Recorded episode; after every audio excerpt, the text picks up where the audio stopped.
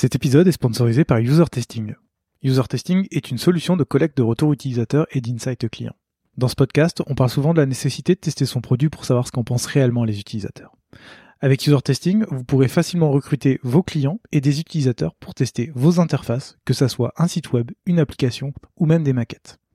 Les retours obtenus sur User Testing vous permettront de savoir ce que pensent vraiment vos utilisateurs de vos interfaces et de prendre les bonnes décisions d'évolution pour vos designs. Alors rendez-vous sur usertesting.com afin de comprendre vos utilisateurs et leur délivrer la meilleure expérience possible. Dans un voyage, ce n'est pas la destination qui compte, mais le chemin parcouru.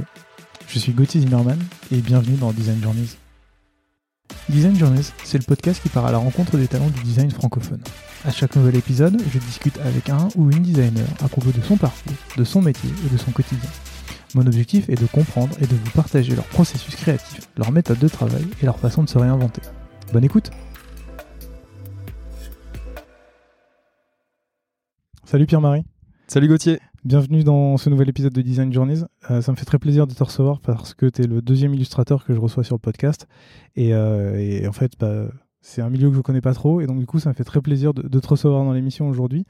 Euh, sans perdre de temps, est-ce que tu pourrais nous dire un peu qui tu es et te présenter pour les gens qui ne te connaissent pas, s'il te plaît? Ouais, bien sûr. Bah, D'abord, c'est un plaisir aussi d'être ici. Et merci pour ton invitation. Avec plaisir. Donc, moi, je m'appelle Pierre-Marie, j'ai 26 ans et je suis illustrateur sous le nom de PM, PM Studio. En gros, moi, je fais de l'illustration euh, japonaise vintage. C'est un peu ma spécialité. Et on va dire que plus largement, ce que j'aime faire, c'est réutiliser des codes anciens ou vintage et les remployer aujourd'hui avec une approche un petit peu plus moderne euh, à nos codes euh, actuels, quoi, entre guillemets. Trop bien. On va en reparler durant, durant cet épisode. Mais la première question que j'ai l'habitude de poser à, mes invités, c'est comment t'en es venu à faire du design? J'en suis arrivé parce que avant tout j'étais un petit peu artiste. Déjà petit en fait je dessinais beaucoup, j'ai arrêté le dessin, je suis arrivé dans la musique et là j'ai découvert le métal et là c'était la fin entre guillemets et euh, je me suis mis à fond dans la musique et puis au bout d'un moment j'ai compris que la musique bah faut avoir un peu le rythme dans la peau aussi également donc euh, moi ça marchait pas à moins de le bosser mathématiquement. Au bout d'un moment je me suis posé la question de euh, est-ce que ça serait pas bien de retourner à ses premiers amours, des choses qu'on pouvait faire sans compter les heures euh. Et j'ai repensé à ça quand j'étais petit. Je me suis dit, l'illustration, ça peut être un truc intéressant pour moi pour la suite. Et en fait, c'est juste ça, le simple constat de se dire, je sais que ce truc-là, je l'ai aimé, je comptais pas mes heures quand je le faisais étant petit. Du coup, je suis arrivé dans cette voie-là un petit peu comme ça, quoi. J'ai remarqué un truc qui était intéressant, c'est que d'abord, tu as fait du droit. Exactement, je suis allé en fac de droit.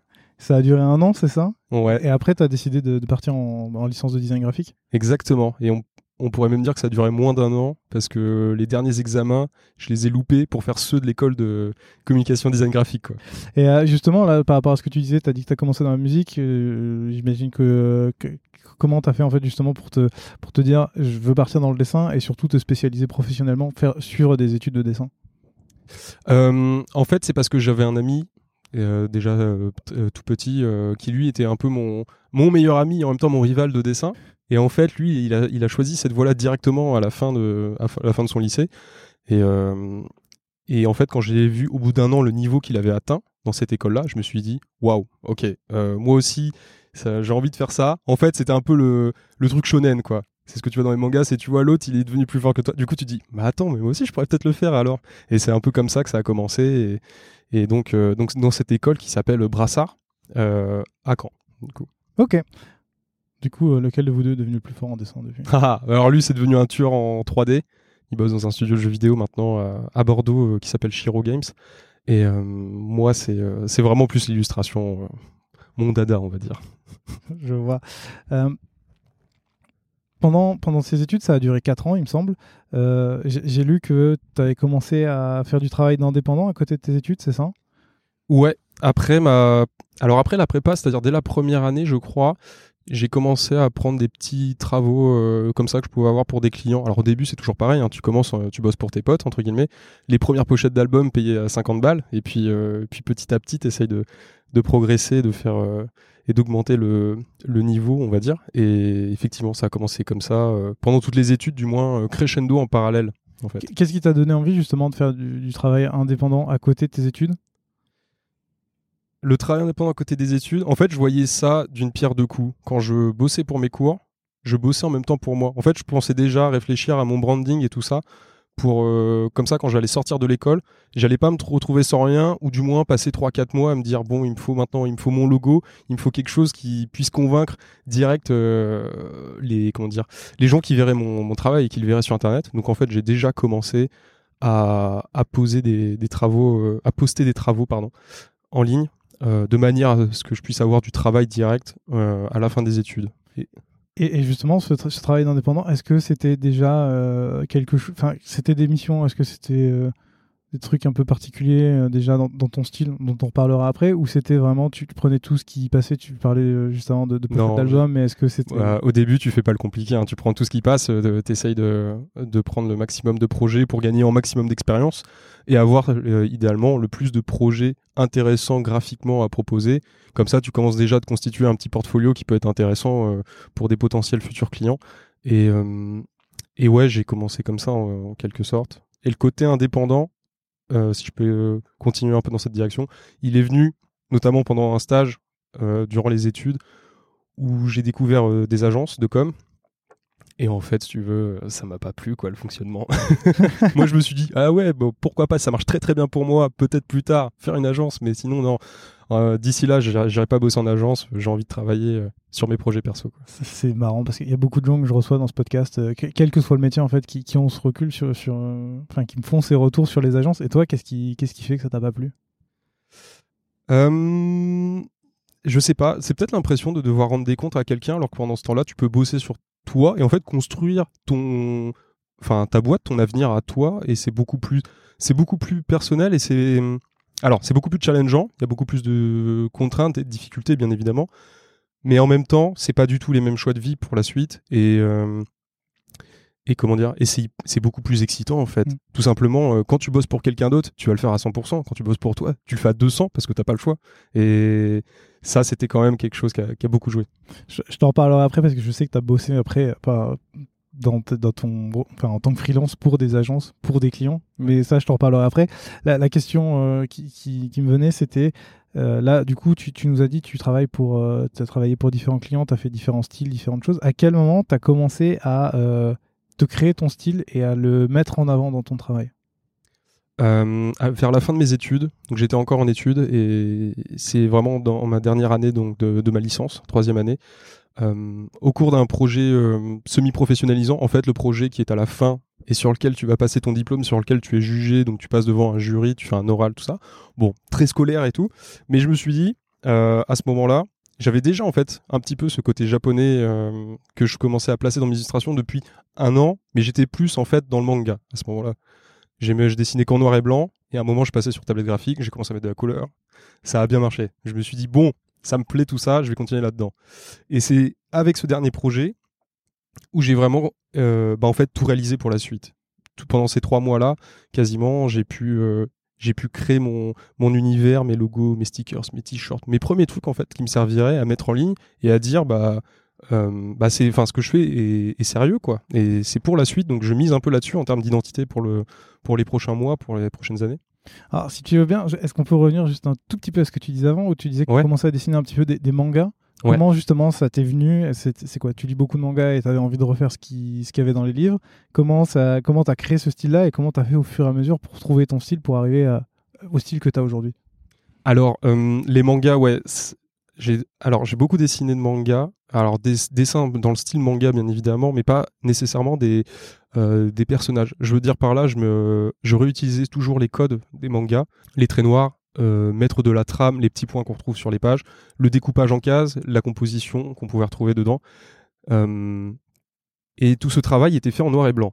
À partir du moment où j'ai eu ma tablette graphique, donc j'ai arrêté de travailler sur papier et à la plume comme pouvaient faire les mangaka, là j'ai commencé à mettre des couleurs et en fait je me suis rendu compte euh, c'était hyper intéressant, ça m'offrait beaucoup plus de possibilités. Et il y avait de quoi faire des choses plutôt innovantes en fait, toujours avec cet aspect manga mais en ramenant quelque chose d'un peu plus actuel. Le côté vintage que j'ai amené dans mes illustrations, en fait, notamment par les textures et par les codes euh, donc vintage des, posters qu'on pouvait retrouver, par exemple les années 60, c'est quelque chose qui m'a beaucoup, euh, beaucoup intéressé, notamment au Japon.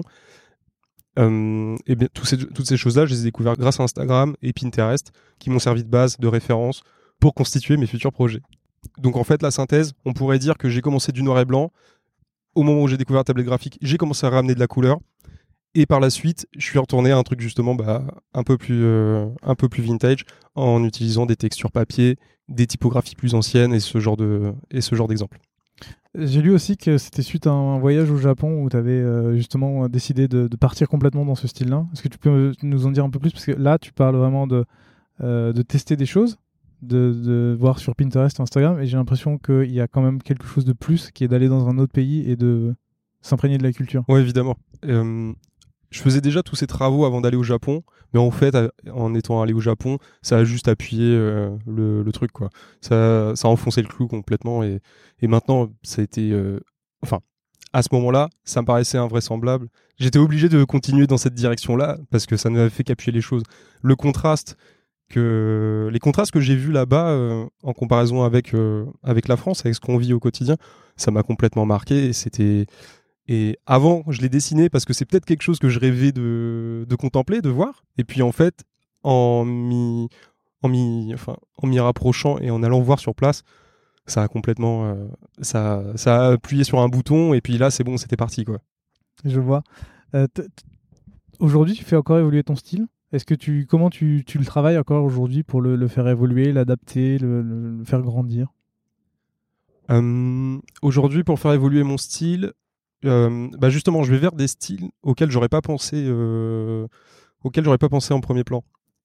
je veux dire par là que je garde toujours cette esthétique japonaise pour le moment. Peut-être qu'à un moment ou un autre, ça sera autre chose. Mm. Tu vois, par exemple, on voit la Corée qui a notamment beaucoup bah, d'œuvres qui commencent à s'exporter et qui commencent à bien marcher. La Corée a des tendances visuelles qui, m'appellent aussi. Et, et aujourd'hui, pour continuer de faire évoluer, je m'imprègne de d'autres mouvements artistiques auquel j'aurais pas forcément pensé en premier lieu. Tu vois, par exemple, j'ai bossé sur des projets, je suis allé voir vers le constructivisme russe. Donc des choses comme ça, tu, tu vois pas trop ce que c'est, après tu cliques dessus, tu dis ah mais oui ok en fait c'est ça. Et en fait tous les mouvements artistiques c'est ça tu sais des fois ils ont des noms barbares. Et après tu, tu te rends compte ok donc là si je peux intégrer ça mais en même temps avec le côté japonais etc tu commences à réfléchir à des choses et tu peux proposer bah du coup des trucs un peu en décalage. C'est ça qui est rigolo. C'est intéressant. En, en préparant l'émission j'avais envie de te poser une question qui était euh, est-ce que c'est pas trop rébarbatif de s'enfermer dans un style? Mais en discutant là, j'ai l'impression que tu réussis. Non, justement, parce que après, ça dépend de la créativité des gens et comment les gens fonctionnent. Moi, je sais que j'ai besoin d'un petit peu de contraintes pour m'épanouir dans ma créativité.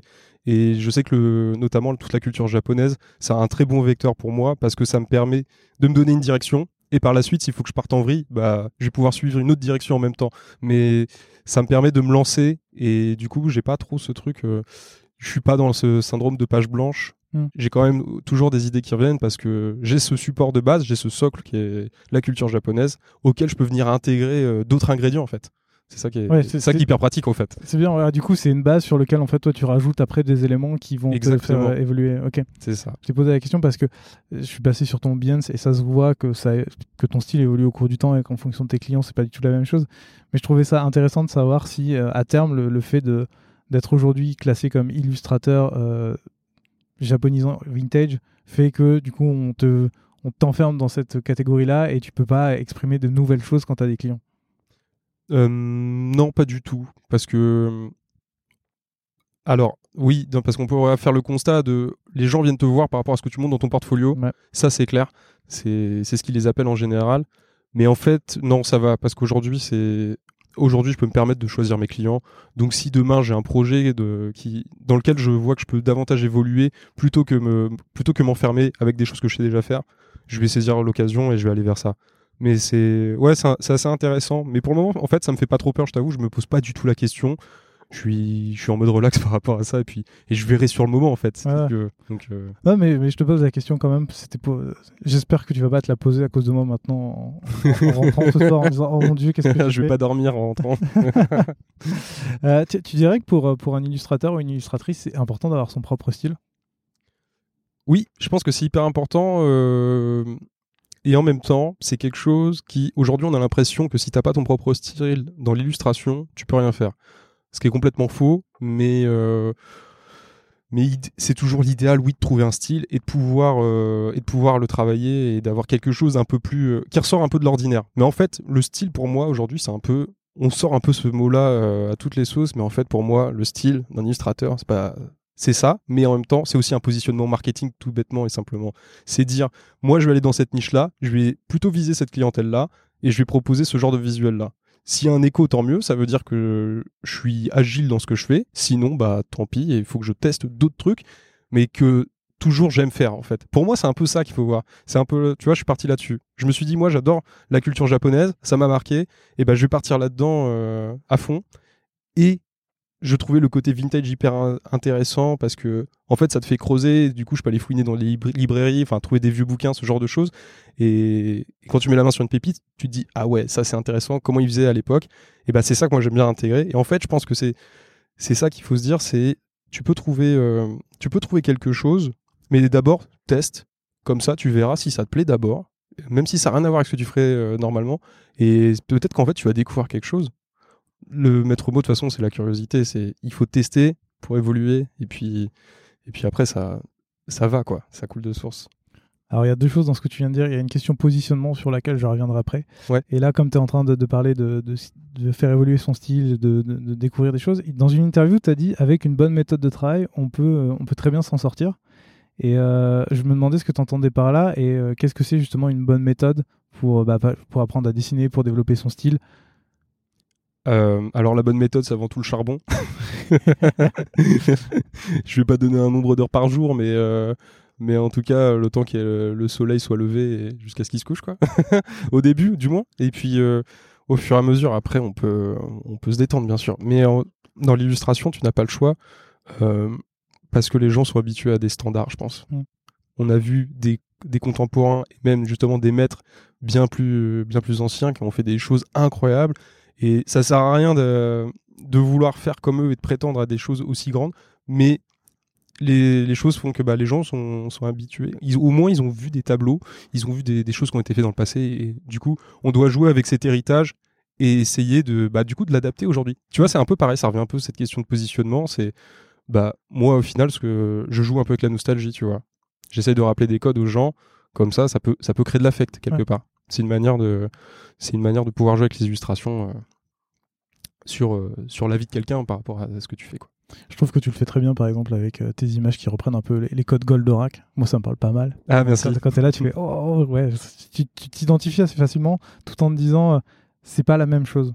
Tu vois, il y a un truc de je, je, je, reconnais et en même temps c'est différent. Ouais, bah c'est un, un, petit peu ça, ouais. C'est vraiment l'idée. Et justement, sur ta question de positionnement, tu, toi, tu, tu, tu, tu, tu illustres non pas en tant que Pierre-Marie, mais en tant que studio PM. Ouais. quelle, est la, raison pour laquelle tu t'es dit je vais me mettre derrière une marque, un, nom où dedans il y a studio, ça claque un peu, tu vois Tu dis. Alors, il y a forcément l'influence des autres, euh, parce que bien évidemment, euh, il y a, y a 5-6 ans, il y a beaucoup d'illustrateurs qui mettaient euh, studio dans leur, dans leur nom. Alors forcément, parce que ça donnait un peu, ça claquait un peu plus. Mm. Et puis parce que euh, j'ai tout, alors je voulais pas juste me cantonner à faire de l'illustration, je voulais faire également d'autres choses, sachant que l'illustration serait quand même le moteur pour le reste, on va dire. Mais euh, si j'avais par la suite envie de faire des vêtements, des collaborations avec des marques ou des choses, je préférais anticiper un petit peu et me dire, et eh ben des fois que ça marche, et eh ben au moins j'aurai un nom euh, un peu plus enfin qui sonnerait un petit peu mieux que juste Pierre-Marie Postal qui peut être un petit peu long. Prénom composé en plus. Donc euh, donc voilà. Et puis en fait tout simplement c'était une question de durée de vie du nom parce que tous mes potes m'appellent PM en mes initiales. Du coup moi j'ai écrit PM euh, mais d'une autre manière tout simplement. Ça m'a un jour pendant que je préparais l'émission j'étais là genre Oh, c'est trop intelligent. ça m'a pris un petit peu de temps. Il a fallu que je me le répète plusieurs fois en tête pour me dire Ah, mais ouais, en fait, c'est hyper malin. je sais pas, je me suis dit, ça durait plus longtemps. Quoi. Non, mais ouais, non, mais t'as raison. Euh, tu, justement, tu viens de le dire, tu fais pas que de l'illustration, tu fais aussi de la DA et du branding. Pourquoi tu as décidé de, faire plusieurs sujets plutôt que de, de, te spécialiser dans un seul bien précis qui est l'illustration? Euh, C'est pas vraiment par choix. Alors, je dirais que c'est assez lié avec la formation que j'ai eue à l'école euh. Mmh. Euh, parce qu'on avait, euh, on avait notamment un professeur qui s'appelait David Laurent, qui était passionné de direction artistique et qui en plus était, était très bon, euh, qui a un peu connu sa petite heure de gloire avant, tu vois, dans les, agences de com à Paris. Et il était trop fort. Et je sais pas, je pense que c'est lui qui nous a, qui nous a donné goût à ça parce que moi, de base, c'est quelque chose qui ne m'attirait pas du tout. Mmh. J'étais vraiment cantonné à l'illustration. Je voulais juste faire des dessins en noir et blanc. Et puis, en fait, à force de tester des choses qu'il me proposait, je finis par dire ah oui là-dessus il a raison, là-dessus il a raison. Et en fait, au bout d'un moment, je me suis dit, en fait, il y a du bon à prendre partout. Euh, tu vas arrêter de faire ta tête de con et tout simplement, tu vas essayer de faire un peu de tout. Et en fait, c'est venu de là. Et euh, alors, je suis pas fanatique de branding, mais une fois de temps en temps, je, ouais, ça me plaît beaucoup d'en faire. Et ça, ça te change quoi par rapport euh, à ton travail d'illustrateur au quotidien? Est-ce que j'ai plusieurs questions. La première, c'est est-ce que ça, ça, te permet de développer ton, ton travail d'illustrateur? Oui. de faire du branding et inversement est-ce que l'illustration te permet de faire d'améliorer ton branding et qu'est-ce que ça te change au quotidien de, de faire un peu des deux plutôt qu'un seul truc? Mais en fait, c'est un tout cohérent. Et à chaque fois, c'est une corde à ton arc en plus. Que tu fasses que l'un ou que l'autre, si tu peux avoir la possibilité de faire l'un des deux en plus, en fait, ça te permet de faire des éléments qui vont avoir un écho entre eux. Et tout cet écho, bah en fait, ça va faire un écosystème. En fait, c'est ça le mot que je cherchais, c'est écosystème. Parce que juste au branding ou juste l'illustration, ah, tu vas être bien, mais en fait, on va pas avoir l'impression que tu as fait un projet complet.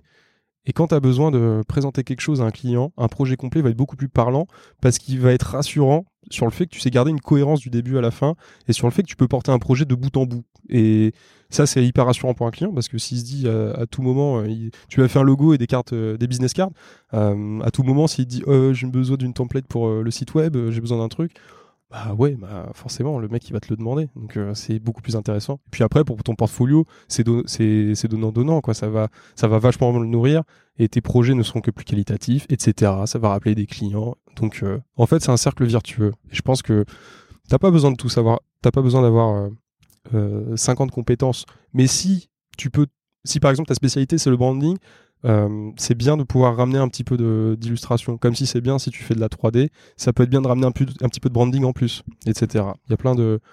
faut faire coexister des différents domaines ensemble. avoir un domaine majeur sur lequel tu enfin, sur lequel s'appuient plusieurs domaines mineurs qui vont t'aider à. Bien sûr, exactement, exactement. Ça va donner une force incroyable à ton à ton, ton, ton sujet de prédiction. C'est hyper intéressant on, vient de parler de tes clients, donc euh, je ne peux pas passer à côté de cette question qui est de savoir, euh, bah, en fait, quand tu travailles pour un client, c'est quoi ton processus créatif en partant du brief jusqu'au rendu final? Alors, d'abord, euh, je me fais toujours un film et je me prends un mur. Entre expectations versus reality, il y a toujours un, y a un gap. Mais non, en fait, quand je, je travaille avec un client, en général, j'ai toujours une phase de croquis, une phase d'idéation dans laquelle c'est hyper important d'avoir un dialogue assez poussé avec ton client parce que c'est important déjà qu'il y ait une bonne entente, qu'on soit sur les mêmes, euh, valeurs, qu'on raisonne de la même manière. Et ensuite, euh, donc là, je commence à envoyer mes premières propositions euh, dès lors qu'il m'a donné, quelques instructions. Je pars rarement d'une carte blanche. Ça m'arrive de temps en temps. J'aime bien euh, mais j'aime bien quand même qu'on me dise, euh, bah voilà, euh, là si tu veux mettre un petit poisson, ok, là si tu préfères partir sur un petit symbole de micro, ok, ce genre de choses. une fois que j'ai fait mon croquis, je vais commencer à passer sur Photoshop, sur ordinateur, et là je vais réaliser pas mal de petites variations. Alors pas hyper propres, mais au moins des premières choses un peu plus abouties qui puissent voir, et surtout dans plusieurs couleurs de manière à ce qu'il puisse un peu plus se projeter que juste avec ce qu'il avait de base en tête, tu vois, parce que des fois ça arrive et, en fait le, branding change du, tout au tout, quoi. Euh, après ça, après quelques retours, modifications, etc., on peut ensuite attaquer euh, le, la version euh, propre, la version finalisée, que je continue d'envoyer au fur et à mesure de mon process. Et puis bah, à partir de là, une fois que c'est réalisé, s'il y a besoin de déclinaison, de réaliser euh, d'autres supports euh, pour la communication ou autre, et ben je, je, m'y mets à la toute fin quoi. Dans, dans toute cette phase de, de, retour avec le client, comment tu fais pour éviter des, choses du style euh, ouais moi j'aime pas trop ça, mais sans trop d'explications, tu vois? Est-ce que, comment tu gères ces retours qui sont plus de, on va dire de l'affect que du Alors ouais, alors pour moi c'est toujours de la négociation en fait. C'est toujours tu donnes un peu de. En fait, tu vas accorder un petit truc à ton client. Mmh mais toi, tu vas lui dire Moi, je vous donne 10%. Pour... Si, je vous accorde cette idée-là à 10%, accordez la mienne à 30%. Et en fait, à force de jouer là-dessus, au bout d'un moment, en fait, tu arrives à un espèce de ping-pong où toi, tu finis en plus par te dire En plus, c'est vrai, le client, là-dessus, il a pas trop tort. Euh, donc, c'est plutôt pas mal d'aller dans ce sens-là. Et ça te, ça te pousse à. Ça te pousse à ne pas rentrer dans un, dans un schéma de pensée où tu pourrais te dire non, il n'a pas des bonnes idées, c'est pas lui le créa et tout. Euh, donc, euh, non, franchement, moi, ça m'arrive jamais et à chaque fois, j'arrive toujours à. Enfin, je m'en sors toujours. Ou alors j'ai de la chance de tomber sur des gens vraiment gentils. Ce qui est aussi le cas, ils sont aussi gentils, pour la plupart. et, euh, Et puis, euh, oui, enfin, le dialogue est, en tout cas, euh, il y a toujours un petit peu de négociation. Il y a forcément, tu, tu fais des compromis. Hmm. C'est la puis- base. Et puis j'imagine que s'ils viennent te voir, c'est pour ton style, et donc ils savent forcément à quoi ça Ouais, tout là, l'importance qu'on disait par rapport à tout à l'heure sur le portfolio et le positionnement un petit peu du style qu'on va avoir, ça, ça fait 50% du taf déjà. Donc une fois que ça s'est mis en place, euh, t'as plus à t'embêter derrière, à te battre avec tes clients pour leur dire, euh, moi je préfère faire ça et tout. C'est bien d'avoir un, un- un portfolio caméléon, mais il faut, faut aussi dire, euh, quand je fais ce type de travail, et ils vont vraiment dans cette, plutôt dans cette direction-là, quoi. Je vois. T- T'as as aussi travaillé avec des clients, euh, les mêmes clients plusieurs fois. J'ai vu euh, par exemple la, la- la marque de vêtements euh, Talister ou euh, Paris New York Burger. Ouais. Est-ce que quand tu retravailles avec ces clients-là, donc ils reviennent te voir, donc tu es satisfait de ton travail, est-ce que ça change quelque chose à ta relation avec eux? Est-ce que c'est, on va dire, plus simple de travailler avec eux? Est-ce que toutes ces phases d'itération avec eux, tu les passes parce que tu sais un peu comment fonctionne le client et eux savent comment tu fonctionnes? Ouais, Est-ce que ça change quelque chose? Eh bien, en fait, euh, ouais, ça change quelque chose. Ouais, c'est forcément les choses sont de plus en plus simples. Et euh, au bout d'un moment, en fait, t'as un dialogue où tu n'as plus de, tu non-dit. euh, les compromis sont tout de suite hyper compris. euh. en fait, toute cette phase où avant, tu, tu peux avoir tendance à négocier et à trouver un terrain d'entente avec ton client. Au bout d'un moment, en fait, une fois que t'as, une t'as une direction artistique qui a été posée, et ben en fait, après, tu traces la route, tu continues, puis tu vas vers ça. Là où avec Talister, tu vois, on n'a pas eu besoin parce qu'on était d'accord dès le début, faire des vêtements en plus. Culture japonaise, streetwear, on était tous les deux euh, avec Alexis à 100%, ça matchait de fou. Et surtout qu'en plus, on a commencé un peu en même temps, où euh, moi, je, enfin, j'étais, j'étais un petit, euh, eux, c'est pareil, ils n'étaient pas encore beaucoup dans l'équipe, donc forcément, ça, ça allait bien. PNY, c'est pareil, on a, au début, il y a eu des désaccords, et puis en fait, au bout de, de la deuxième illustration, on a dit, ah ok, let's go, c'est ça qu'on veut. Et ben après, j'ai continué dans la, dans la foulée de ça, et puis là, ça déroule. Et tu vois je, continue encore aujourd'hui de travailler avec PNY j'ai encore deux petites euh, deux petites illustrations à faire à venir. Donc euh, on pourrait bientôt voir ça. Ouais, je, te posais la question parce que j'ai vu euh, sur tes live Twitch justement que tu étais en train de bosser dessus, donc c'était l'occasion de te poser la question. Tu, sais pourquoi ces, clients reviennent vers toi? Est-ce que c'est le style qui leur plaît et ils veulent le mettre partout C'est juste la façon de travailler avec toi? Tu vois, parce qu'on pourrait se dire, avec Talister, il me semble que vous avez sorti trois collections. Ouais c'est ça ouais Qu'est-ce qui fait que euh, au bout de la première collection, ils se disent pas, bah, on va aller voir quelqu'un d'autre avec un style un petit peu différent dans. alors euh, alors ils pouvaient et ils sont également allés voir d'autres artistes en, en parallèle il me semble Euh, parce qu'aujourd'hui moi je, tra- je travaille plus avec eux parce qu'en fait ça me permettait d'avoir un, un, un fabricant un fabricant de textile haute qualité en France euh, avec qui travailler sans avoir besoin à gérer toute une logistique et une, production de t-shirts euh, dans ma boutique directement. Donc euh, en bossant avec eux, c'était tout de suite beaucoup plus simple et c'est pour ça aussi que ça, ça a duré longtemps parce que du coup, moi je pouvais leur proposer des designs qui étaient assez complets. En fait, chacun jouait sur son tableau sur lequel il était le meilleur. Je leur filais le design. En général, il n'y avait pas trop de retours, à part euh, bah, tu peux mettre ta liste un petit peu plus gros. et puis à partir de là, ils sortaient les t-shirts. Moi, je recevais ça. Puis bah, à chaque fois, euh, la qualité euh, était toujours, toujours impeccable. Donc euh, il n'y avait pas de problème là-dessus. Donc forcément, ça, matchait bien là-dessus. Et alors, PNY, euh, PNY, ils reviennent vers moi, je pense, parce qu'ils font que d'ouvrir des restaurants. du coup, il y en a un de plus à chaque fois à Ouais. dessiner. Mais tu vois, par exemple, je me dis, il pourrait demander à un autre artiste de faire, euh, de faire une illustration, mais après, c'est peut-être pour garder une cohérence aussi. Ouais, c'est ce que j'allais dire. Je pense qu'avant tout, c'est pour garder une cohérence. euh, parce que, oui, il pourrait très bien aller voir d'autres illustrateurs, c'est vrai. Après, euh, après on s'entend bien et puis c'est facile. En fait, c'est surtout que c'est facile maintenant. Ouais. Une fois que tu as bossé un peu avec quelqu'un et que tu sais comment il travaille, euh, les délais qu'il peut- que ça peut mettre, euh, quand tu as besoin d'un élément à qui t'adresser directement, en général, du coup, ça va beaucoup plus vite et c'est assez fluide. Donc, euh, forcément, aujourd'hui, ouais, ça facilite vachement les choses, je pense. Tu, tu parlais tout à l'heure des t-shirts et justement d'avoir ta boutique de vendre des, des- des produits avec, avec tes designs. J'ai vu que parfois tu travaillais sur des projets de clients et après tu reprenais certains éléments qu'il y avait Ouais. dans, dans leur, dans leur design et t'en sors, t'en fais des t-shirts et des posters. Ou... Ouais, exactement. Et euh, je me suis demandé que, euh, Dans quel monde vit-on?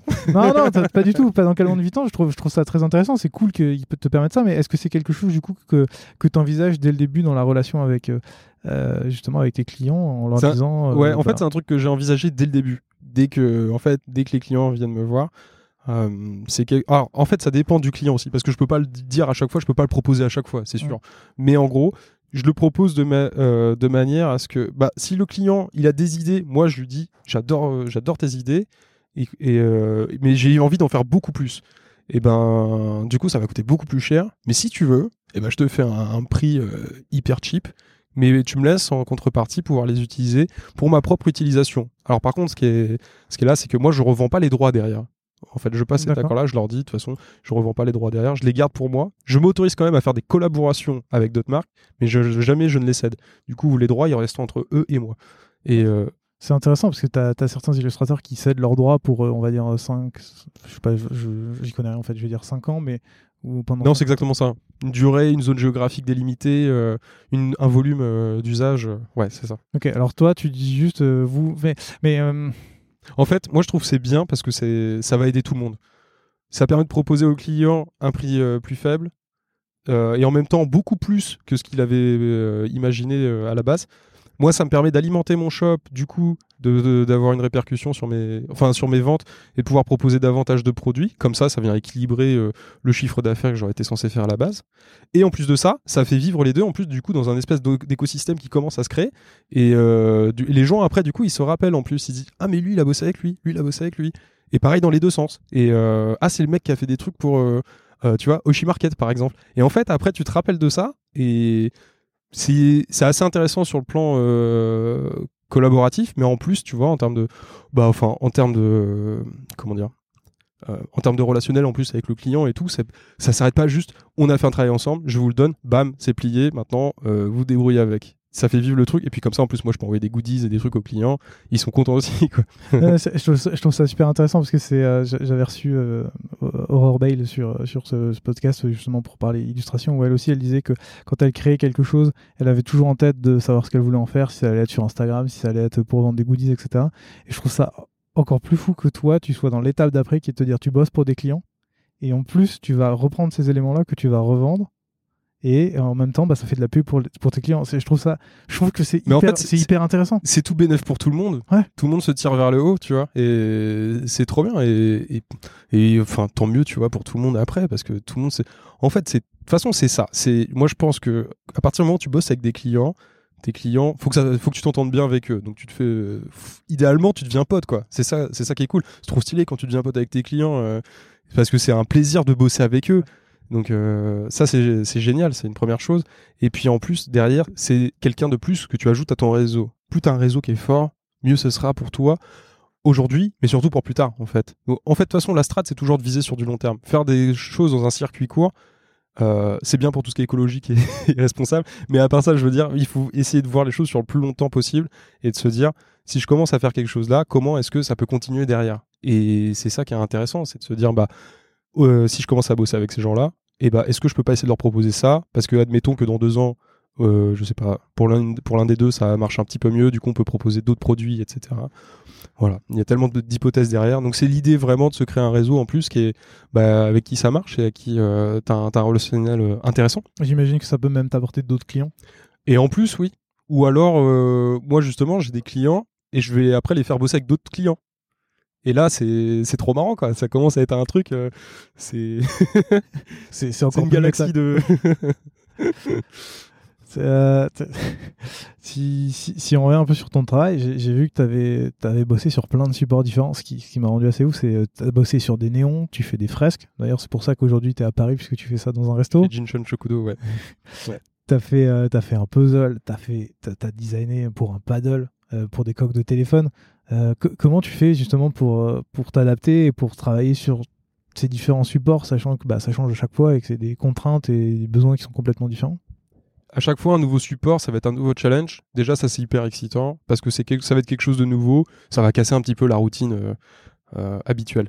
en plus de ça, c'est hyper intéressant parce que plus tu en ajoutes à ton portfolio, plus c'est intéressant. On va se dire bah plus tu, peux maîtriser entre guillemets de, supports différents. Donc forcément, tu touches plus de gens derrière, plus de clients.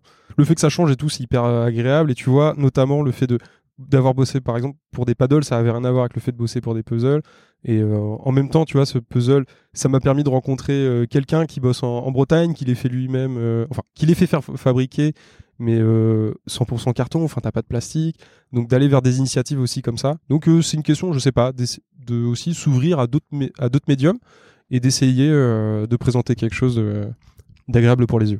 Ju- Justement, quand on propose euh, ce genre de, sujet, de, nouveaux supports, de, de nouveaux défis, tu tu le vois comment toi Tu le vois vraiment comme bah, justement un défi et tu te dis c'est quelque chose de chouette et je veux absolument bosser Ah ouais, dessus. ouais, à chaque fois je me dis, ah yes, je l'ai pas fait celui-là. Ouais, ouais, tu te dis pas genre ah non, j'ai pas, je l'ai jamais fait. je- En fait, c'est plus euh, Non, parce qu'en fait, ça sert à rien de se dire je l'ai jamais fait, parce que sinon tu fais, enfin, tu, Tu fais fais ja- rien. tu fais jamais rien, ouais. Et euh, et puis ouais, c'est non, c'est toujours excitant de faire un nouveau, euh, un nouveau médium, un nouveau, un nouveau support. C'est et puis surtout quand tu, il est utilisable, euh, praticable après. Tu vois, le, je reviens à l'exemple du paddle. J'avais jamais fait de paddle. Bah, le premier paddle euh, que j'ai essayé, c'était, celui que j'avais fait. ça, J'étais, ouais, j'étais comme un ouf du coup. trop bien. hein. Ouais, c'était, tr- trop marrant.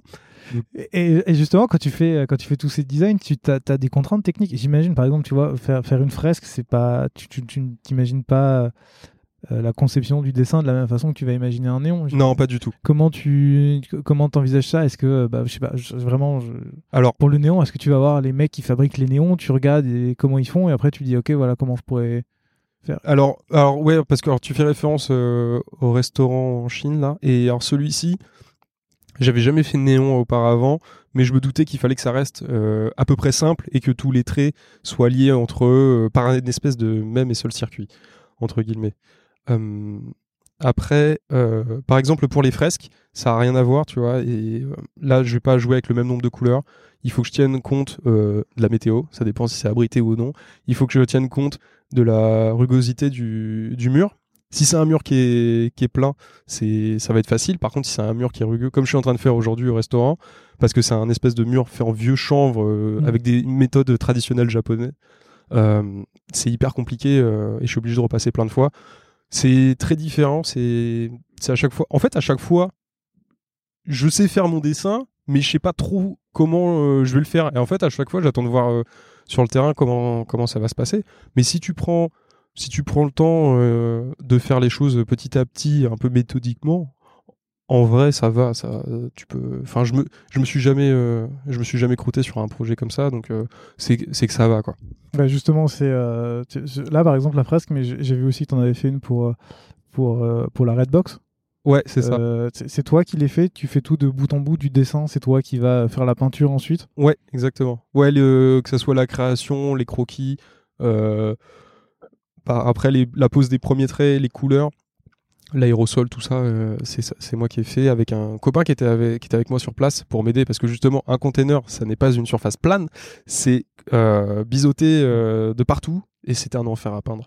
Euh, Ouais. Merci la Redbox pour l'opportunité, mais j'en ai fait un maintenant. Bon, je vais faire des, des murs euh, normaux. Et encore là, du coup, t'as pris un mur, euh, t'as pris un autre défi. euh. Ouais, mais c'est quand même beaucoup plus sympa. hein. Mais je trouve ça hyper intéressant que du coup, tu, tu, tu décides de, en fait de, de pas te poser de questions et de toujours prendre le défi, le faire et puis de- d'essayer de, trouver une solution. En fait, c'est de base, de toute façon, si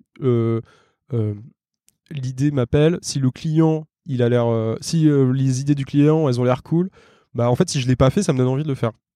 Donc, euh, Et du coup, est-ce qu'à est contrario, si on te repropose une idée que t'as, dé- enfin, si on te propose un nouveau projet qui est déjà quelque chose que tu as fait, ah bah, là- ouais, là, ça va vraiment dépendre de- du projet, quoi. Justement, ça, ça va plus avoir tendance à me, à me, à me déchauffer. Ah ouais? Ouais, complètement. Bah oui, parce que du coup, je vais avoir l'impression de répéter le même process, les mêmes choses, et tu le fais quand même, mais euh, ça dépend. C'est vraiment, tu vois, sur certaines thématiques. Par exemple, moi, j'aime beaucoup dessiner euh, la ville, euh, les décors Tokyoïdes, euh, futuristiques, tous ces trucs-là, la cyberpunk, en parallèle des trucs vintage, je veux dire. Et ça, par exemple, c'est c'est un sujet. Par contre, je ne m'en lasse pas du tout de dessiner ça. On pourrait m'en demander un par mois, je le ferai euh, probablement, tu vois, ah, c'est ouf. pour le moment. Ouais. on verra ça après. Mais euh, d'ailleurs, j'ai vu que tu commençais à faire des NFT justement sur, euh, Ouais, sur ces décors-là. j'ai mis mon, j'ai fait mon premier lundi et euh, c'est cool. C'est, c'est parti. euh, bah, c'est, enfin, c'est parti correctement, quoi. Donc c'est cool. T- Tout à l'heure, tu as parlé de- d'un de tes clients en Chine.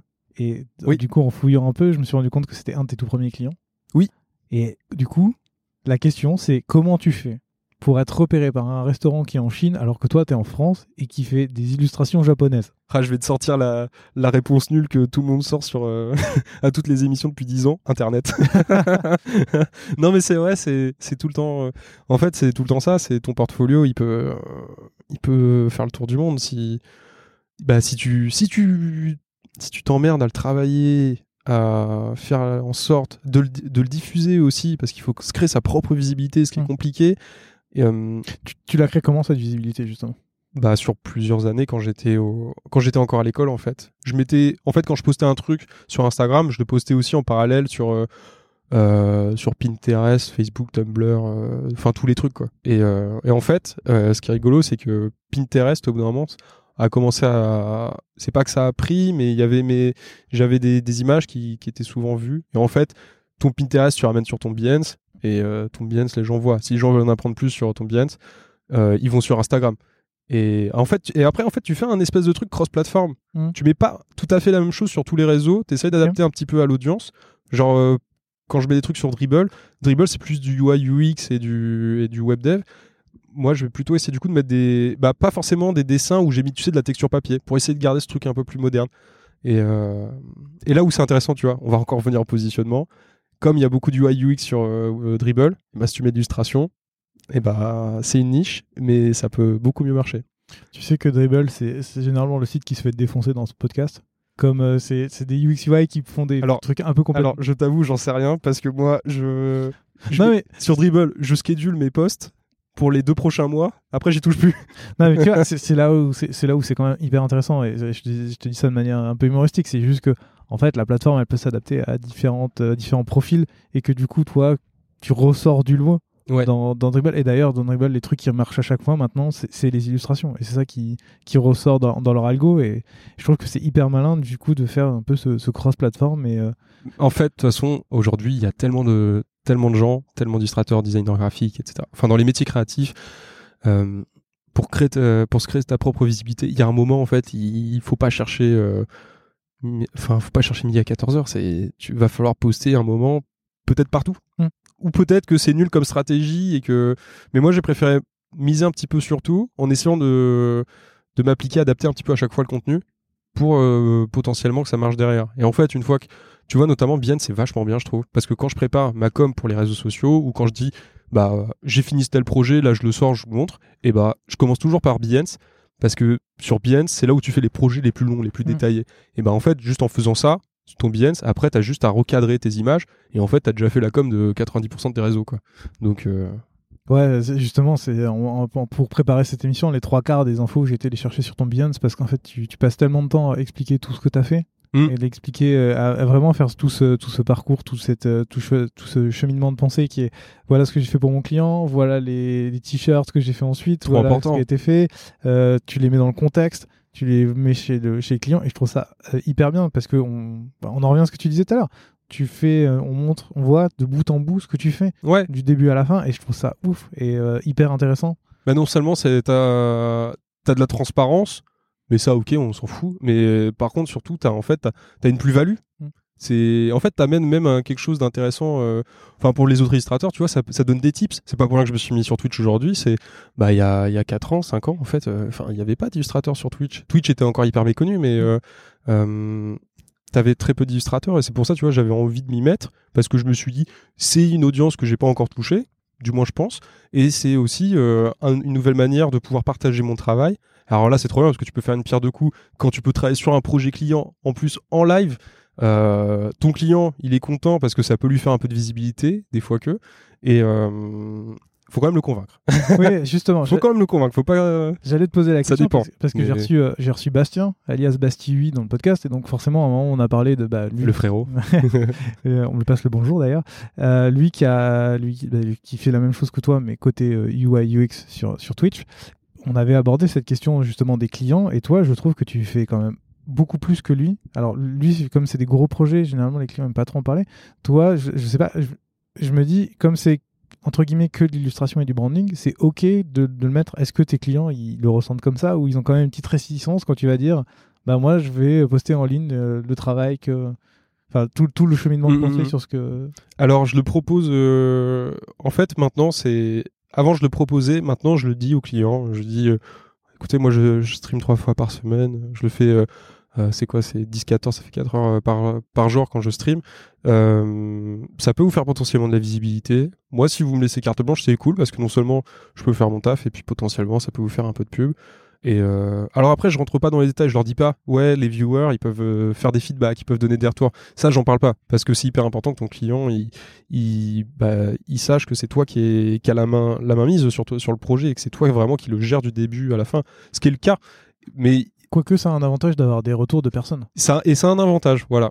Alors après, voilà, c'est toujours pareil. De toute façon, quand tu fais ton truc en live, euh, t'as toujours des, des retours qui sont, qui sont intéressants, euh, t'as des retours qui le sont moins. Euh, t'as toujours, t'as toujours quelqu'un, par contre, qui va, ouais, qui, qui va dire, ah, c'est vrai que ce, ce petit truc-là, je l'avais pas vu. Il était dans mon angle mort, peut-être. Donc, euh, vas-y, bah, je vais, lui, je vais rajouter ça, et puis peut-être que, peut-être que ça va amener un petit truc en plus. Tu refais, tu fais avec tes viewers aussi ce que tu disais tout à l'heure, 10% euh, je prends ça, 30% on fait ça. Euh, comment ça? Ce que tu disais tout à l'heure par rapport à tes clients ou quand euh, eux ils te donnent une idée, t'essayes de négocier? Tu fais pareil Ah avec tes oui, ce viewers? côté-là euh, Non, avec les viewers, il n'y a pas de négociation. Par contre, quand il y a vraiment une idée qui est, qui est maligne, euh, je le dis et je, et je suis. et c'est même pas que en plus je, je, je fais pas de jeu d'acteur ou quoi, c'est que vraiment je suis sur place et je me dis Mais attends, mais il est trop fort lui. Ouais, d'être trop trop concentré Ouais, en sur fait- ton idée, en fait, t'as besoin. Exactement. Et en fait, des fois, on t'ouvre des petites fenêtres et là, t'as un rayon de lumière qui t'ouvre l'esprit et t'es en mode Oh là là, il est trop fort lui. Un peu un peu comme nous en product design quand euh, t'as la tête dans le guidon, tu fais ta feature et d'un coup il y a quelqu'un qui dit "T'as pensé à ça? Et toi tu fais "Wow, c'était la solution depuis le début." Ouais, c'est ça. En fait, c'était tellement bête. Ça peut arriver, ouais. Je, je vais faire du name dropping. Euh, T'as bossé pour PepsiCo, Omega, Segafredo, Rhino Shield ou encore Skull Candy. Euh, eux aussi t'ont repéré sur internet? Ouais, moi, c'est full internet. C'est ouf. c'est fou l'internet. C'est pour ça que je me suis. Pour ça que tu vois, j'ai pas. En fait, j'ai jamais démarché. J'ai toujours. euh, Enfin, j'ai toujours fait le taf en amont pour que mon portfolio soit intéressant sur internet. Ouais, en fait, t'as démarché au tout début quand t'étais en, en D en, en école? Euh, bah ou- oui et non. Alors là, c'est- au début, de toute façon, Oui. quand t'as pas de réseau et que tu connais personne, je connaissais personne dans le milieu avant moi. Euh, c'était euh, au début tu rends service à des potes. Hmm. ça commence toujours comme ça. Et puis au fur et à mesure t'as un, t'as un mail un jour et puis c'est un projet intéressant et puis ainsi de suite. Et en fait ça a été ça et ça a été que internet internet internet. C'était toujours euh, du côté de Instagram et Behance et à chaque fois les projets pro on va dire je crois que les gens ils, ils- ils les voient toujours à un moment sur Behance plutôt que sur Instagram. Et euh, parce que déjà ça sélectionne on va dire une audience un peu plus euh, bah, un peu plus qualifiée dans le milieu je pense Mm. on pourrait dire ça et euh, et donc voilà donc j'ai pas non j'ai jamais vraiment démarché c'est tout ça a toujours été l'idée de de bah, d'essayer d'avoir une quelque chose à, à montrer qui pouvait être intéressant et de bah, d'attirer justement avec les projets les plus complets possibles pour que celui des clients se retrouve après parmi bah, les nouveaux euh, les projets euh, complets entre guillemets quoi C'est pour revenir sur ce qu'on disait au tout début sur les agences. Ouais. Je sais que sur certains de, de ces projets-là, t'as bossé euh, par l'intermédiaire d'agences. ouais ça m'est arrivé quelques fois Est-ce que ça change quelque chose dans ton travail? Euh, ou en tout cas dans ta manière d'approcher le travail? Ça dépend. En fait, euh, souvent, les agences ont des opportunités plus intéressantes avec des, des marques, des clients qui peuvent être, euh, qui peuvent être un peu plus cool. Après, en soi, ça limite pas mal les, les opportunités, tu vois, parce que moi, en fait, j'aime pas du tout euh, avoir des intermédiaires. Je trouve que ça, ça abrite beaucoup de choses, Mm. ça ralentit beaucoup de choses, et, euh, et puis bah, c'est, bah, en fait, si ces gens-là ils font ça, enfin, pourquoi ils font pas le taf directement pour eux, tu vois? C'est quoi à un moment l'idée, tu vois? T'es agence de com, t'es pas foutu de faire le truc pour eux. euh. Alors je veux bien, oui, vous avez pas euh, 500 illustrateurs euh, euh, au sous-sol, mais quelque part, les gars, enfin, je sais pas. Enfin, du coup, je suis pas. Je bosse avec des, des agences, mais euh, je préfère toujours bosser avec des clients en direct parce que on peut créer davantage de valeur en fait, Mm. tout simplement. On peut aller plus loin dans la collaboration. Euh, À- à quel il faut un petit truc de dernière minute, et ben je peux le rajouter, il n'y a pas de problème. Euh, S'il faut, euh, je sais pas, tu vois, c'est une question de, je sais pas, il te faut un support de communication supplémentaire, ok, on le fait. Alors qu'avec l'agence, à chaque fois, ça va, ça va passer par l'agence, va falloir valider le budget, va falloir valider l'ADA, va falloir faire des retours. Euh, je pense que le client est plus comme ça. Ouais, enfin, oui, en ok. plus- oui, Mais passe-moi le client direct parce qu'en Oui. fait, tu sais pas. Oui, c'est plus une interprétation du client, alors que toi, t'arrives, tu vas voir le client, tu dis qu'est-ce que tu penses de ça Oui, pense- non. il y, a beaucoup, il y en a beaucoup qui bossent dans des agences et heureusement qu'ils sont là parce qu'ils font trop bien leur taf. Et ça a été le cas, j'ai bossé avec des gens qui, qui ont juste euh, trop bien géré. Tu vois, notamment pour Omega, euh, mon interlocuteur chez eux, or qui a changé de boîte depuis, mais euh, il était juste extra. Et euh, avec lui, quand je bossais avec lui, les échanges, ça fusait direct et c'était impeccable. On s'est appelé cinq minutes après, euh, c'était bouclé, je savais où aller. J'avais pas besoin d'attendre le soir ou le Mhm. lendemain d'avoir mon mail. Donc ça, c'était trop bien. Donc forcément, c'est clair, il y a des mecs, enfin, il y a des mecs et des nanas qui bossent en agence, ils sont trop forts. Et heureusement qu'ils sont là. Mais de manière générale, ça reste un intermédiaire. Et bah, on sait tous que le moins d'intermédiaires possible reste le mieux en termes de productivité et de et fluidité du travail. Tout à l'heure, tu disais que Je suis pas trop dur avec les agences, c'est bon. c'est pas, pas moi qui vais le dire. je- C'est comme ça sur le podcast avec les autres aussi. ou? Euh, beau- beaucoup de personnes sont, sont directement dans, dans, dans des startups, donc tu vois, il y a moins ça, mais il y a, d'autres problèmes qui sont plus. euh, quand tu fais de la recherche utilisateur, tu as moins le temps. Tu sors un truc et après, tu sais pas ce qui s'est passé ensuite. Donc en fait, tu es un peu dans sortir un truc, mais tu sais pas si ça a marché ou pas marché, et donc tu passes au sujet d'après. En fait, Ouais. c'est un peu frustrant. Ouais, je vois. J'ai une question à te poser qui est. euh, J'ai l'impression, je pense que tu vas pas dire le contraire, c'est que tu adores dessiner et tu adores faire de l'illustration. Ah bah oui. Bah c'est le moteur. Justement, à, quel, à partir de quel moment tu, tu réussis à faire la distinction entre dessiner pour le travail et dessiner pour le plaisir? Alors. Alors je fais plus de projet personnel. c'est un truc. Non, euh, je ne fais plus vraiment de projet personnel ou alors j'arrive à les incorporer mes idées dans les travaux pour les clients. Et euh, c'est peut-être ça aussi qui fait que du coup, bah, avec mes clients, ça, souvent ça matche bien parce que je mets vraiment, euh, je me mets vraiment à 200% dedans. Je me mets à leur place. J'essaie d'être le plus empathique possible et de, de comprendre également, tout en voulant vouloir faire mes idées euh, à travers les leurs, quoi. Euh, donc il y a un peu cette espèce de, de transfert quelque part. Après, euh, quelque part, je commence aussi à, en ce moment en tout cas, parce que peut-être que j'en ai trop fait, je me suis pas suffisamment écouté dernièrement, je commence un petit peu à me lasser de ce process. Et là, c'est pas pour rien, tu vois, que les, les NFT euh, qui sont en plein boom depuis euh, au moins un an, là, euh, c'est pas pour rien que ça m'intéresse aussi, parce que ça me permet de pouvoir faire mes propres illustrations en écoutant que moi quelque part Mm. et, euh, et de pouvoir le mettre en ligne et peut-être que quelqu'un à l'autre bout du monde va l'acheter. C'est hyper satisfaisant. Aujourd'hui, c'est le NFT, c'est tellement important que des fois, t'as l'impression que c'est du mécénat, quoi. Donc, euh, c'est un truc de fou. C'est un truc de fou. Tu le prends vraiment comme ça, toi? Comme du mécénat? Ouais. Euh, oh, non, mais non, non, parce que je comprends bien sûr les, les placements. Enfin, je comprends tout à fait le pourquoi les gens les achètent, tout ça. J'ai digué en fait justement euh, avant de, de m'y mettre. Ça me, ça, je voyais beaucoup de collègues illustrateurs s'y mettre et ça m'a beaucoup intéressé. Tu vois, je crois que c'est vers cet été j'ai commencé à regarder ça et euh, vers juin quelque chose comme ça. Et en fait, par manque de temps et trop de projets à rendre, j'ai pas pu euh, m'y consacrer. Et là, j'ai enfin pu ré- réussir à m'y mettre. Et en fait, c'est encore autre chose.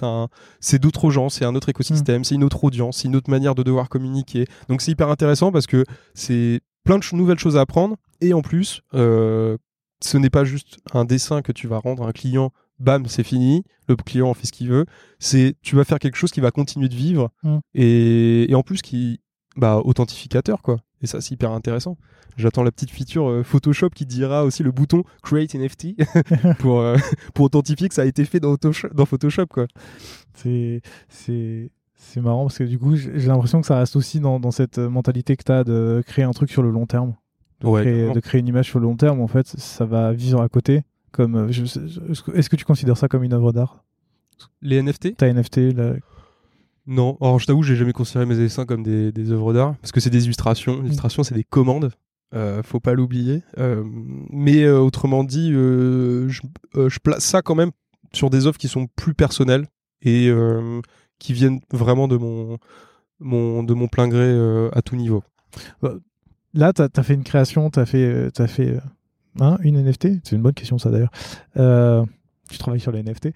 Ouais, voilà. Euh, c'est quoi tes, tes futurs projets, on va dire, un peu, un peu plus perso? Moi, moi, je me suis demandé euh, quand est-ce que tu nous fais un manga? Manga, jamais. Jamais? Euh, non, j'ai pas la, j'ai pas la patience, je pense, de rester. Euh... Alors, je sais pas combien de temps ça prendrait, tu vois. J'ai envie de te dire un an, mais en fait, non, c'est pas un an, c'est beaucoup plus que ça. je, je sais pas. J'ai, enfin, j'ai déjà voulu essayer de faire un chapitre avec un pote. On avait fait tout le croquis et tout ça. On avait un début d'histoire qui était, euh, qui était ok, potentiellement, mais euh, c'est jamais allé plus loin parce que c'est tellement chronophage en fait. Ouais. C'est tellement chronophage. Ça m'est déjà arrivé de dessiner, tu vois, des, des petites planches de, de manga euh, quasiment complètes sur mon PC. Je dois en avoir 3-4 qui traînent, qui sont vraiment aboutis, mais pff, je En plus de ça, ficeler une histoire, euh, démarcher des éditeurs pour tenter de la publier et tout, c'est pas, c'est trop chronophage par rapport, euh, en plus à la, on va dire sur le plan financier, comment ça peut faire vivre derrière. Je trouve ça hyper risqué aujourd'hui. Alors après, oui, il y a des webtoons, on peut faire d'autres choses. C'est vrai que j'ai pas du tout étudié ces choses-là pour le moment, mais non, pour le moment, je, je me sens pas euh, à même de faire ça. Je pense pas être bon en, en scénarisation euh, au point de faire des mangas, quoi. D'autres idées de projet D'autres idées de projet Bah écoute, pour le moment, on va, on va continuer un petit peu sur les NFT et la crypto parce que c'est rigolo et c'est hyper intéressant et puis ça, ça bouge vachement, quoi. Donc c'est hyper intéressant de voir un milieu qui change aussi vite que ça. Ça fait trop peur. Et donc, vaut mieux prendre le train un petit peu maintenant. Ouais. On verra euh, après. Et euh, mais sinon, au-delà de ça, non. Pour le moment, je vais, je vais principalement me faire le plus plaisir possible et continuer, euh, continuer de proposer des dessins que je vais charbonner euh, des nuits et des nuits. On en arrive à la question de la fin, qui est, euh, qui est de savoir, bah, en fait, euh, est-ce que tu as des ressources à nous recommander? En termes de ressources, est-ce que je peux donner quelque chose de très précis? Je ne sais pas. Par contre, je sais que notamment, euh, je suis, euh, je suis très curieux et j'essaye d'aller voir euh, ce qui se passe dans d'autres domaines. Tu vois, par exemple, avec le UI UX, c'est Bastille qui m'a, c'est la chaîne de Bastille avec laquelle qui m'a permis de bah, d'apprendre un petit peu comment ça se passait et tout ça, le no code et toutes ces choses là que je connaissais pas du tout avant. Et, euh, et j'ai trouvé ça hyper intéressant. De même que, par exemple, tu vois, pour le marketing, j'adore regarder les vidéos de Stan Leloup, Mhm. les podcasts, euh, pareil, toujours Stan Leloup, Marketing Mania, les, euh, ou encore par exemple le panier, parce que on en a pas trop parlé, mais du coup j'ai ma boutique euh, en ligne à faire tourner, et c'est vrai que c'est une émission à ce niveau-là, tu vois, qui m'aide vachement, qui recommande des plugins, des choses comme ça. Donc ça aussi je regarde beaucoup. Sinon côté bouquin, je suis très fan des biographies. Des que ce soit des, des bouquins euh, qui parlent notamment de euh, bah, de la vie de je sais pas de musiciens d'entre- d'entrepreneurs qui ont fait des choses euh, qui ont des parcours assez incroyables. Et en fait je trouve ça hyper intéressant parce que c'est hyper shonen. On fait pas suffisamment le rapport avec les mangas avec la vraie vie. Alors ça c'est ma vision du truc mais euh, en fait ces gens là c'est c'est toujours pareil. C'est des Naruto quoi en puissance les mecs. C'est toujours apprendre sur le tas se dépasser et apprendre de ses erreurs et puis on continue on avance et puis c'est un cercle vertueux Finalement, c'est ce que tu fais, euh, ce que, ce que tu nous as raconté. moi, j'essaye de faire ça. Et euh, ouais, entre guillemets. Et j'essaye de le transmettre aussi. J'ai envie de donner de la motivation aux gens, de dire, ah, bah, ça va pas payer si tu t'y mets pas à fond. Mm. Donc il y a un moment, il faut, il faut s'y consacrer, il faut trouver du temps et il faut essayer de s'organiser, de trouver euh, une manière de pouvoir, euh, bah, pouvoir s'y mettre quoi. Parce que le, le charbon, euh, le charbon, il y a que ça qui, il y a que ça qui marche, il y a que ça qui paye. Et par la suite, le charbon appellera le charbon et ça sera vertueux. Donc euh, C'est pas très planète tout ça. hein. non, hein Putain, aujourd'hui c'était un peu n'importe quoi, je t'avoue. Non, t'inquiète. S'il y a des personnes qui veulent te contacter pour te poser des questions, Qu'ils hésitent pas euh, quand je suis en stream, Ouais. de 10h à 14h, le lundi, mercredi et vendredi. Je réponds à toutes les questions, il n'y a aucun problème. Instagram en DM aussi, je réponds, j'essaie de répondre à tout le monde, mais ça commence à être un petit peu compliqué sur Instagram. Mais en tout cas sur Twitch, il n'y a aucun problème. euh, c'est d'autant mieux parce que quand il y a euh, en plus euh, une audience à laquelle tu vas peut-être répondre à la question en plus, il y a peut-être d'autres gens qui ont les mêmes questions, donc toutes les questions, toutes les questions se valent et il faut pas hésiter à les poser quoi. Et surtout, il faut pas hésiter à contacter les gens euh, dont on apprécie le travail. Faut dire aux gens que dont tu apprécies le travail, dire euh, ton dernier bouquin il est trop bien, euh, ta dernière illustration elle est trop bien. Euh, ça fait toujours plaisir, on les voit toujours et ça donne de la force parce qu'après, bah, peut-être qu'après ces grands illustrateurs, bah, ils vont regarder ton travail aussi Mm. et c'est hyper important. donc si vous écoutez ce podcast et que vous l'aimez bien, n'hésitez pas à m'envoyer un message pour me le dire, ça fait toujours plaisir. Euh, merci beaucoup PM en tout cas pour, euh, pour ce temps et euh, merci pour cette heure euh, au cours de laquelle on a parlé de pas mal de sujets et sur la, sur la façon dont tu travailles et sur bah, tous les projets que tu as fait et tout ce que tu, tu fais encore. Merci beaucoup. Merci Gauthier, Et, puis à c'était un bientôt. plaisir. Merci. Salut. Salut Merci d'avoir écouté cet épisode jusqu'au bout. Si vous l'avez aimé, n'hésitez surtout pas à vous abonner sur votre application de podcast préférée. Vous pouvez aussi mettre 5 étoiles sur Apple Podcast, c'est ce qui m'aide le plus à faire découvrir l'émission. À très bientôt